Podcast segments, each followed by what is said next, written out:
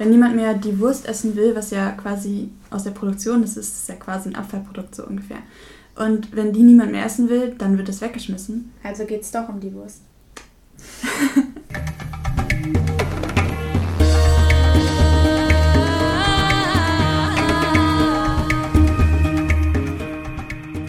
Thema, der Podcast mit Jana und Lilian.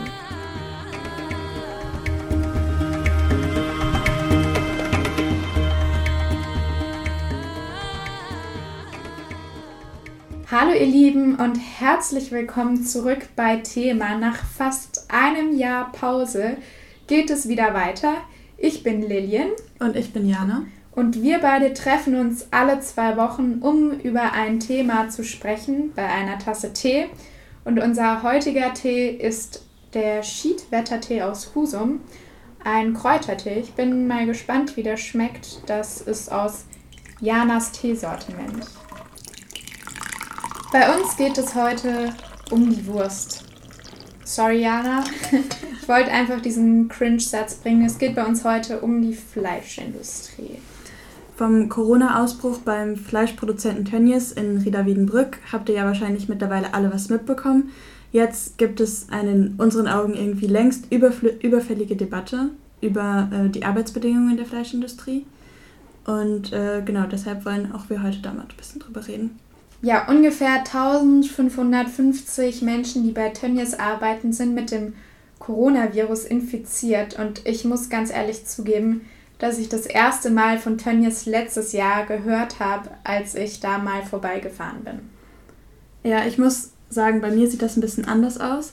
Äh, ich komme ja selber aus dem Kreis Gütersloh, aus Ferl. Ähm, den Namen habt ihr wahrscheinlich auch jetzt ein paar Mal in den Nachrichten gehört. Ähm, ja. Und ja, bei uns ähm, ist es irgendwie völlig selbstverständlich immer gewesen, dass eben Tönnies und auch noch andere Fleischfabriken in der Nähe sind und ich habe irgendwie immer dieses Bild vor Augen von den LKWs voller Schweinen, die halt über die Landstraße fahren, die man halt auch von unserem Haus aus öfter mal gesehen hab, hat. Und ähm, ja, irgendwann habe ich dann auch mal meine Eltern gefragt, was das ist, was das für Laster sind, weil die sehen ja schon auch anders aus. Und ähm, genau, also dann hat eben mein Papa mir erklärt, ja, da werden halt Schweine zum, zum Schlachthof gefahren, zu Tönnies gefahren. Also ich habe, ich würde es eher Lastwagen nennen, weil die kleiner waren. Das habe ich gesehen, in, da wo ich aufgewachsen bin, in einem ja, Vorort von Würzburg, äh, Dorf kann man eigentlich fast schon sagen, äh, mit 7000 Einwohnern etwa. Und da gab es eben einen Metzger und ähm, da wurden die Schweine immer hingefahren. Und ich würde sagen, das waren nicht mehr als 20 oder 30 Schweine. Also es waren wirklich kleinere Lastwagen im Vergleich zu den LKWs, die du wahrscheinlich gesehen hast, Jana. Und das ist so das Einzige, was ich davon mitbekommen habe. Und dann habe ich einmal in der Schule, in der vierten Klasse, einen Film gesehen, darüber, äh, über Massentierhaltung gesehen. Und halt generell auch dadurch, dass man mit der Sendung mit der Maus oder Willi will's wissen oder ähnlichem aufwächst. Aber ansonsten, so in meiner Lebensumwelt, ist mir das Thema Massentierhaltung als Kind nicht wirklich begegnet. Aber dafür hast du mitbekommen, wie äh, Tiere geschlachtet werden. Genau, ja. Ähm, ich bin ja in einem muslimischen Haushalt groß geworden und da ist es halt bei uns normal, wenn dein Kind geboren wird, dann ähm, schlachtest du ein Schaf oder zum Beispiel an Schlachtfest werden ja auch Tiere geschlachtet und ich war halt schon seit meiner Geburt quasi dabei und habe zugesehen, wie Tiere geschlachtet werden. Und ich finde, dass das auch wichtig ist, dass ich einfach merke, wo mein Fleisch herkommt und dass ich da auch so ein bisschen Bewusstsein dafür habe. Aber so Massentierhaltung, damit hatte ich nicht wirklich Kontakt. Und dann auch Tönnies ist ja hauptsächlich dafür bekannt, dass sie ähm, Schweinefleisch produzieren und das kannst du halt als Muslimin nicht essen. Und auch überhaupt kein Halal-Fleisch. Also ich meine, die haben ja auch eine Rinderproduktion. Aber deswegen war das halt für mich überhaupt kein Thema. Also ich weiß, dass meine Eltern hauptsächlich eigentlich Fleisch vom Metzger oder eben von der Fleischtheke quasi im Supermarkt eingekauft haben.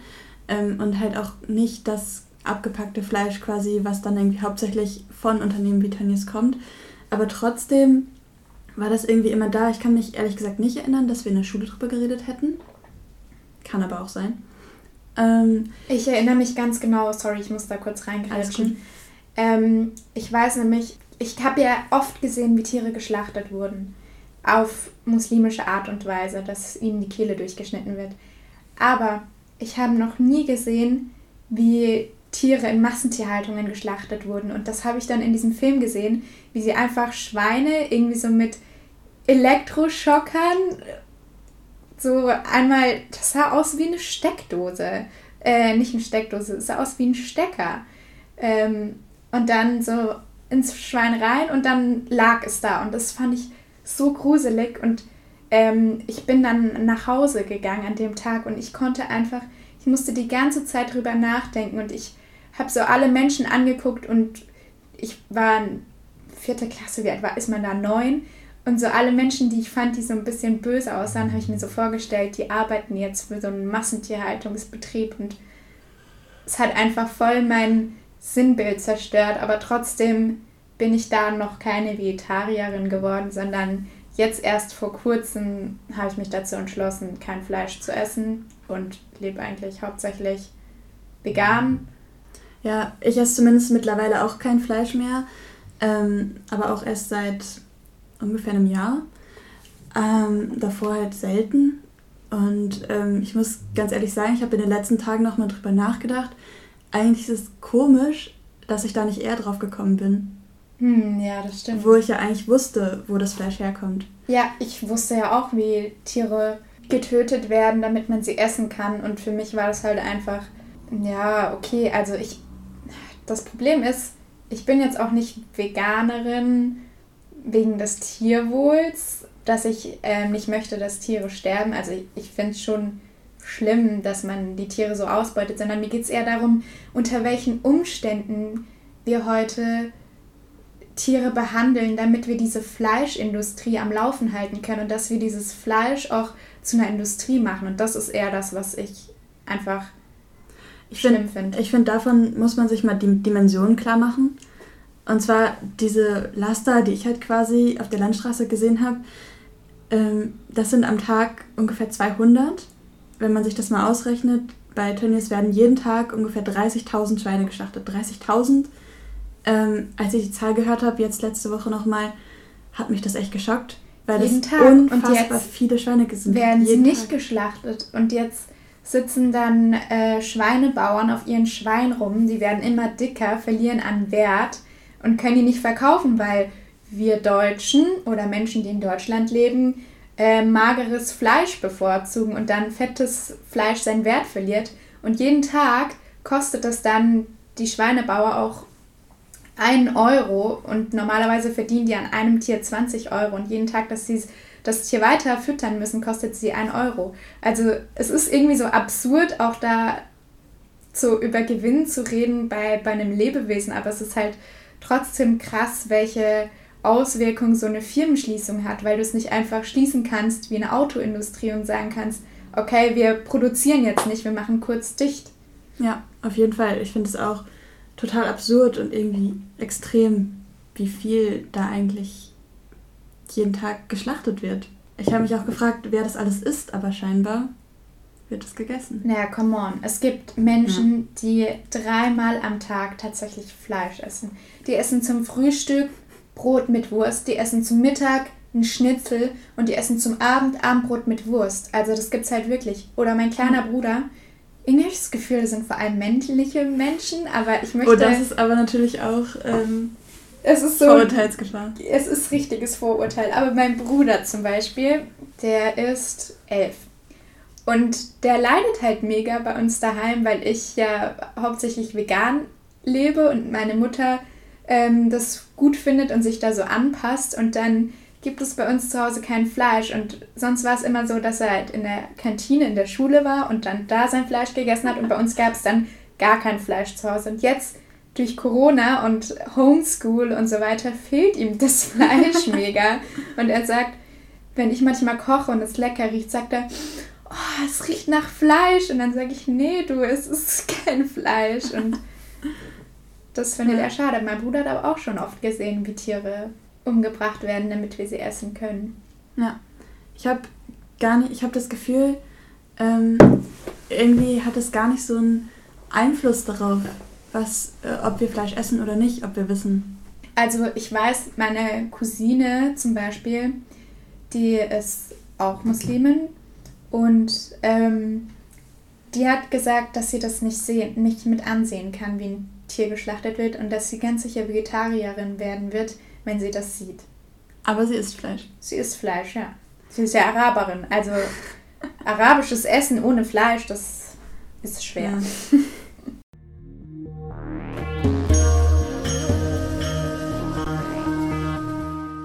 Bei mir kam dann auch noch dazu, dass mein Vater früher Metzger war und deswegen, aber vom, bevor ich auf die Welt gekommen bin, als ich auf der Welt war, war er schon Grafiker. Aber davor er hat mal angefangen, so als Metzger zu arbeiten und eine Ausbildung als Metzger gemacht. Und ähm, auch eben bei diesem Betrieb ähm, bei uns im Dorf. Und das war dann immer so, wenn da irgendwelche Lastwagen vorbeigefahren sind oder so. Ähm, dann hat er mir auch erzählt, wie, wie das Arbeiten dort war. Also die waren eigentlich alle Metzger, die da drin gearbeitet haben und geschlachtet haben, waren aus dem Dorf selber meistens. Ähm, und dann auch so die Bedingungen, wie, wie schlimm er das fand, dass, dass, du so, dass es kalt und du hast so ein kaltes Fleisch vor dir und zerlegst das. Und das Bild, was ich auf jeden Fall noch habe aus meiner Kindheit, ist, wie mein Vater in der Küche steht und so ein Messer mit einem anderen Messer scharf macht. Das war irgendwie immer so sein Lieblingsding. Es sah richtig künstlerisch aus. Und das war so das Einzige, was ich, woran ich dann so gemerkt habe, okay, der war mein Metzger. Tatsächlich. Aber man muss ja auch sagen, dass das nochmal was ganz anderes ist, als wenn du bei Tönnies oder bei irgendeinem anderen Massenfleisch Klar, aber davon, davon habe ich halt überhaupt nichts mitbekommen. Also. Ja. Ich weiß nicht, das war bei uns auch öfter mal Thema, wie schlecht es den Leuten da eigentlich geht oder ähm, nicht, wie man das jetzt auch auf Videos gesehen hat, wie eng dieser, die da beieinander stehen und das Fleisch zerlegen, sondern vor allem halt auch, was die Unter Unterbringung angeht. Ich weiß nicht, mein Vater hat mir Geschichten erzählt, ähm, dass sich quasi drei Leute ein Bett geteilt haben weil es ja ein Dreischichtbetrieb ist ja. und dann kann immer einer schlafen, einer ist wach und der dritte arbeitet. Aber es ja, hat man ein gewärmtes Bett, wenn man heimkommt. Genau. So ganz zynisch gesagt. Genau. Und genauso zynisch wurde das dann, fiel das irgendwie immer mal wieder. So. Und ähm, ich, wir wissen es natürlich alle nicht so genau. Ich würde jetzt einfach mal davon ausgehen, dass zumindest das in der Form nicht mehr so ist. Aber wir wissen ja, ähm, dass immer noch die Unterbringung super, super menschenunwürdig eigentlich sind. Also dadurch, dass eben die Subunternehmen, bei denen die MitarbeiterInnen ja angestellt sind, ähm, denen die Unterbringung vermieten, ähm, kann man das auch irgendwie gar nicht mehr richtig nachvollziehen. Und in der ARD-Reportage hat auch die Gewerkschaft mal gesagt, dass ähm, die Subunternehmen dann nicht Zimmer oder Wohnungen vermieten, sondern Betten. Und zwar teilweise ja. für 300 Euro im Monat. Und man muss sich vorstellen, 300 Euro im Monat ich weiß nicht, wie viel zahlst du für dein Zimmer in Köln? Ehrliche Antwort jetzt? ich zahle für mein schönes 10 Quadratmeter im schönen Lindental weniger als 200 Euro. Genau, und jetzt muss man sich vorstellen, dass die dass normale Wohnungspreise. Es, ist, es entspricht ja, überhaupt nicht meinem Wohnungspreis und es ist nee. einfach. Das hat mit Fairness nichts zu tun. Als ich da letztes Jahr das erste Mal quasi vorbeigefahren bin an Tönnies, ähm, da war ich mit einem Bus unterwegs und dann hatte mir der Busfahrer da erzählt, davon erzählt, also ja, guck mal, hier ist Tönnies und ich war so, was? Und er war so schockiert und sagte, wie, du kennst Tönnies nicht? Da kommt doch das meiste Fleisch her von Aldi und Lidl und ich kannte das einfach nicht. Ich, ich weiß nicht, ob es daran liegt, dass ich aus Bayern komme oder dass ich kein Schweinefleisch esse oder weil es eben nicht auf den Verpackungen draufsteht von Tönnies. Aber ich hab, muss ganz ehrlich sagen, ich hatte noch nie eine Fleischverpackung in der Hand, was jetzt nicht halal war oder so. Und ähm, dann hat er mir auch eben die Geschichte erzählt, was dein Vater dir erzählt hat, dass man mit diesem Dreischichtwechsel und Bettenwechsel und das fand ich einfach, das hat mich irgendwie sehr bedrückt, dass ich das auch nicht wusste. Also ich habe mich da schon ein bisschen ungebildet gefühlt, aber ich weiß auch nicht, woher ich das hätte wissen können. Ich denke auch, es liegt ja auch ein bisschen daran, dass es immer mal wieder so aufgeploppt ist, wenn es irgendwie einen Tiertransporterunfall gab, zum Beispiel in der Nähe oder so, dann ploppt das immer mal auf in den Medien und auch in der Politik und dann ist es immer ganz schnell wieder verschwunden. Ähm, es war nie irgendwie so, dass es eine richtige Debatte gab, dass es richtige Konsequenzen gab. Ähm, ja, und dann kann man das auch gar nicht richtig mitkriegen, glaube ich. So. Und vor allem finde ich, dass da politisch irgendwie viel zu lange einfach weggeschaut wurde. Und ja, ich habe ein bisschen die Hoffnung, dass sich das jetzt gerade ändert. Weil auf einmal, es ist natürlich krass, jetzt auf einmal betrifft es halt alle. Alle sind, alle sind super schockiert gerade, aber gerade so im Kreis Gütersloh sind alle auf einmal, auf einmal haben alle einen Grund, persönlich sauer auf Tönnies zu sein, weil jetzt dürfen wir nicht mehr rausgehen wegen Urlaub, dieser Firma. Dann Und ähm, das macht natürlich, dass irgendwie alle auf einmal persönlich davon betroffen sind. Und ähm, ja, irgendwie traurig, dass es das gebraucht hat so. Aber ja. jetzt endlich, weiß ich nicht. Ja. Ich ähm, habe in einem Beitrag für, vom WDR ähm, gehört, da ging es halt darum, dass Menschen sich ähm, testen lassen müssen, damit sie überhaupt nach Schleswig-Holstein oder so in den Urlaub fahren können. Und die waren einfach so sauer, dass das sie den ganzen gehört. Tag anstehen müssen und dann am Ende sind die Tests aus und ich glaube, dass, dass das halt schon etwas auch mit dir macht, wenn, wenn du dann wirklich, wenn es dein eigenes Leben betrifft quasi und deine Lebensqualität einschränkt. Und ja, ich hoffe, ich hoffe, dass das eine Debatte losstößen wird. Aber ich weiß nicht, wie schnell sich was ändern wird und wie viele Fälle wir noch brauchen, damit sich wirklich was ändert. Ich habe tatsächlich ein bisschen Hoffnung, weil es ja jetzt auch eine Gesetzesinitiative gibt, die zumindest das Subunternehmertum da in der Fleischindustrie verbieten soll. Also dass alle, die zum Beispiel bei Tönnies arbeiten, auch bei Tönnies angestellt sein müssen. Und das würde ja zumindest dafür sorgen, dass dann Tönnies dafür verantwortlich ist, was mit diesen Menschen ja. passiert. Und dass auch nicht mehr irgendwelche Subunternehmen die Wohnungen oder die Betten vermieten dürfen oder können. Und das macht es natürlich auf jeden Fall schon mal einfacher, danach zu vollziehen, falls ähm, was auffällt und falls es Regelverstöße gibt, ähm, dann ist klar, wer verantwortlich ist. Und das macht es auf jeden Fall besser und das Gesetz soll ja 2021 kommen und ich hoffe, dass es kommt. Ja. ja. Äh, ich muss da gerade an so ein äh, Quote denken. Ich habe es irgendwo im Internet gelesen, ich weiß aber nicht mehr wo. Ähm, da ging es so darum, ähm, dass wir eigentlich meistens so regional einkaufen wollen und regionales Fleisch kaufen wollen, aber die ArbeiterInnen, die importieren wir dann. Und das fand ich irgendwie schon absurd. Und dann frage ich mich auch, was wäre eigentlich, wenn man die Produktion ins Ausland verlagern würde? Ob das was an den Arbeitsrechten ändern würde, glaube ich auch nicht. Aber dann wäre halt so alles aus einer Hand. Dann gäbe es nicht Subunternehmer und Subunternehmer und Subunternehmer, sondern ein Betrieb. Aber dann musst du halt wieder alles transportieren. Ja, jetzt musst du auch die Menschen transportieren. Aber jetzt, sind weniger als 30.000 Schweine, ist klar. Ja. ja. ja. Ich glaube also, dass es sich bei den Arbeitsbedingungen relativ schnell was ändern könnte. Und dass das auch auf jeden Fall Wirkung hat. Wird ähm, dann das Fleisch teurer? Nicht viel. Weil? Weil Agrarökonomen ausgerechnet haben, dass wenn man den Lohn um 20% erhöht, sich das Fleisch nur um ein paar Cent verteuert. Okay, ja, dann. Ich kann mir nicht vorstellen, dass das Fleisch großartig teurer wird. Wirklich nicht. Ähm, was es teurer machen würde, ist, wenn man sich wirklich um Tierwohl bemüht. Und deshalb glaube ich, dass es dahin auch noch ein weiter Weg ist, ehrlich gesagt.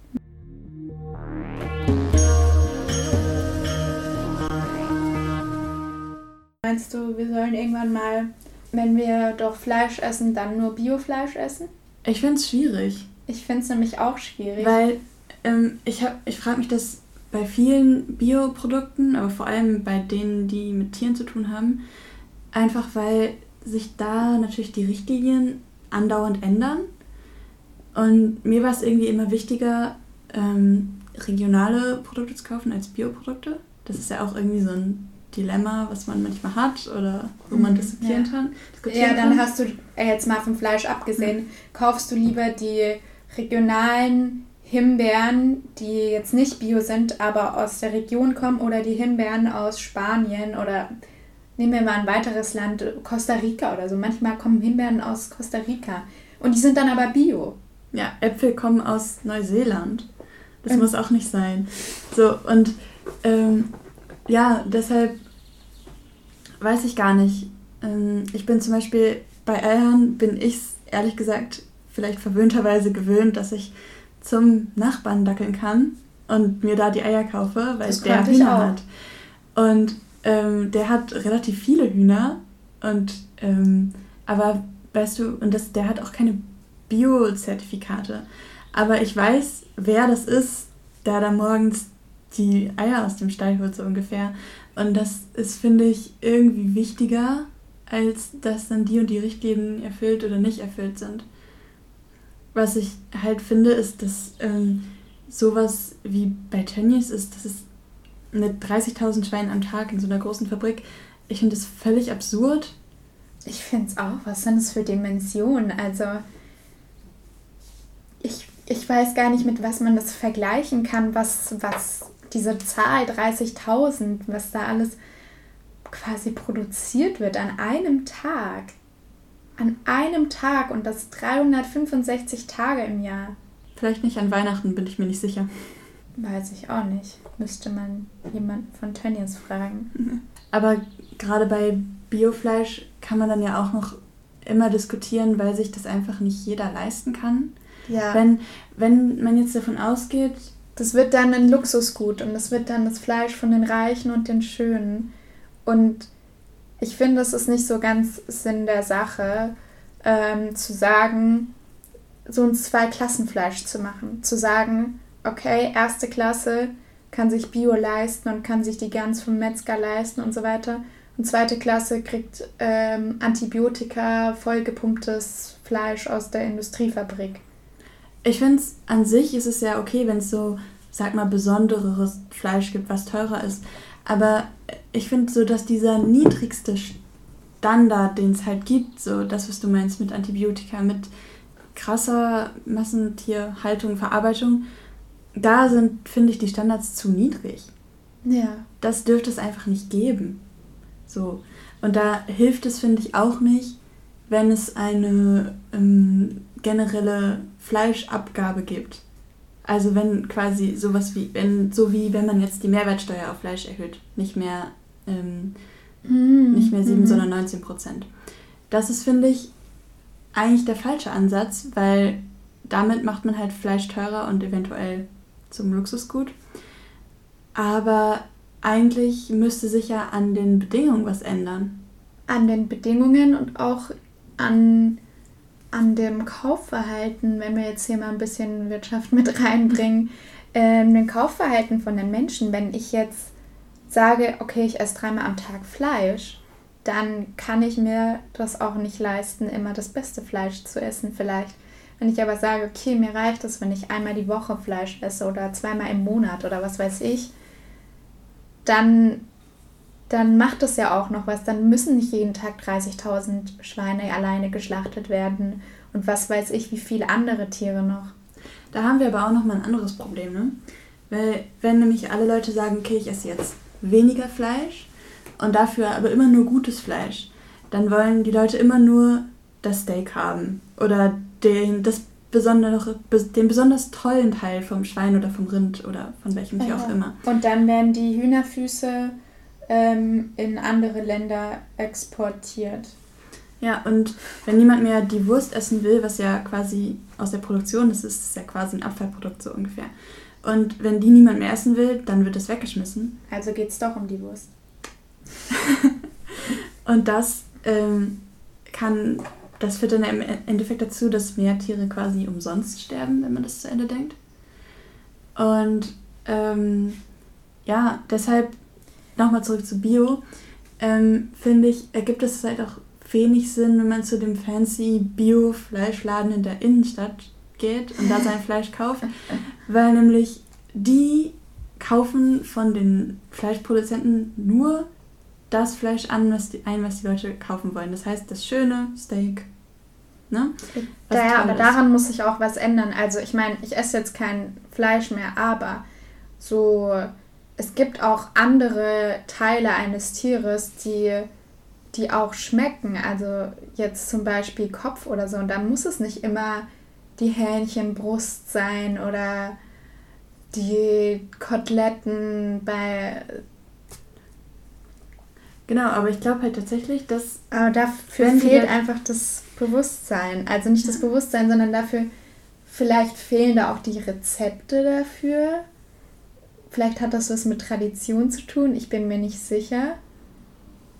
Wahrscheinlich hat vor allem, was du meinst, in Richtung Schafskopf und sowas mit Tradition zu tun. Wenn man halt selbst das Tier schlachtet, ja. dann fällt es einem natürlich sehr viel schwieriger, da irgendwas von wegzuschmeißen. Ja, also bei uns, ähm, bei uns in der Familie ist es so, wir schlachten und es wird alles verwendet. Und an diesem Schaf, du schlachtest ein Schaf zum Beispiel an Schlachtfest, und dieses Schaf kann eigentlich so eine Familie für ein Jahr ernähren.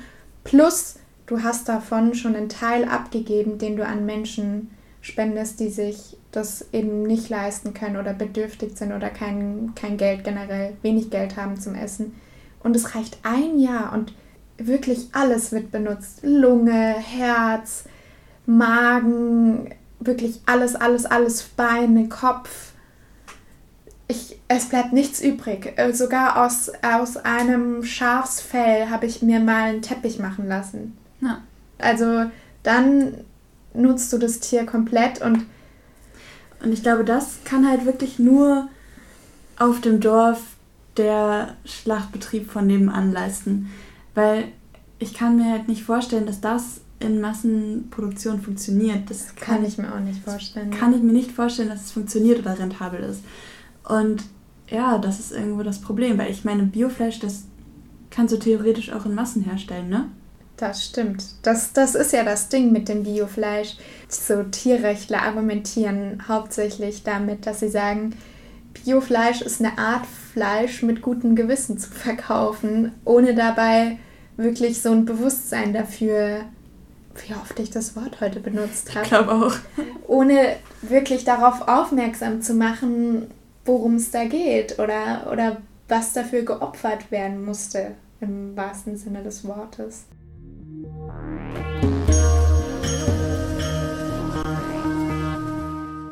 Du hast gesagt, du hast relativ oft Bewusstsein gesagt. Nee, also darum geht es irgendwie, ne? Dass man halt weiß, woher das kommt.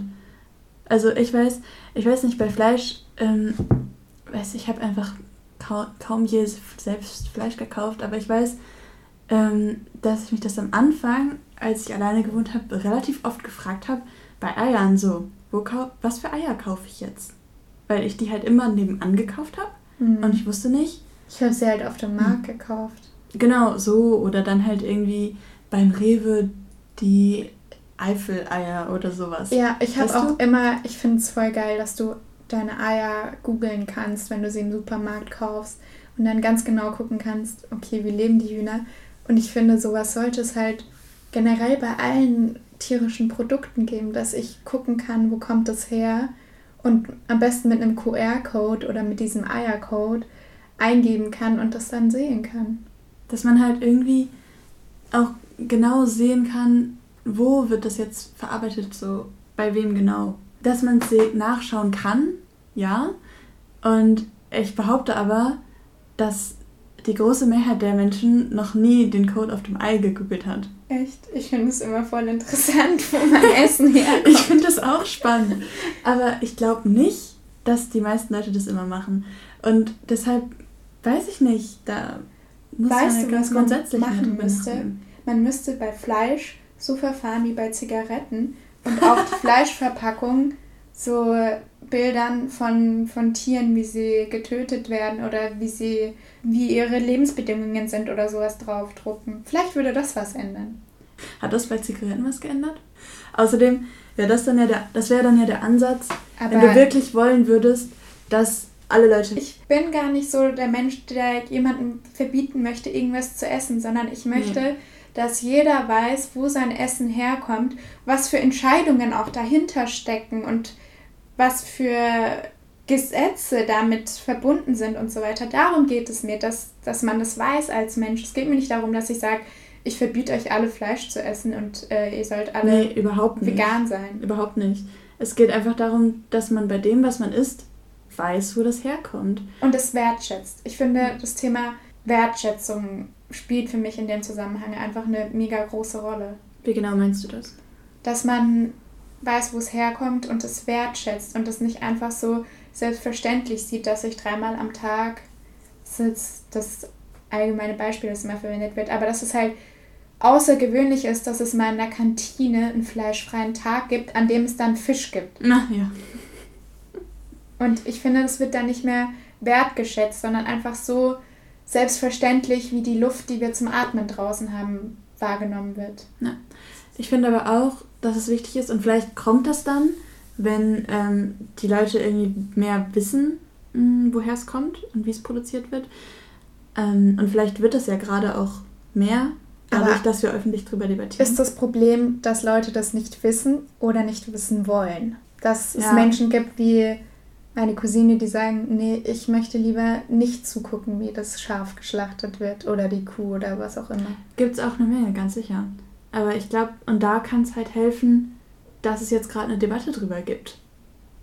Und dass endlich mal öffentlich, auch in der Politik, endlich mal drüber geredet wird. Und ähm, ja, und da finde ich es halt auch die Chance, dass sich dann jetzt halt auch was ändert, weil ich finde, es ist nicht nur wichtig, dass die äh, Menschen wissen, woher es kommt, sondern äh, ganz ehrlich, wenn alle Leute wissen würden oder sich wirklich damit beschäftigen würden, woher das kommt, dann müß, hätte sich, müsste sich da schon längst was geändert haben, weil du kannst einfach Menschen nicht so beschäftigen, so unterbringen, so arbeiten lassen, dann auch noch während Corona eine Sondergenehmigung beantragen, ähm, dass du weiter ohne Mindestabstand arbeiten darfst.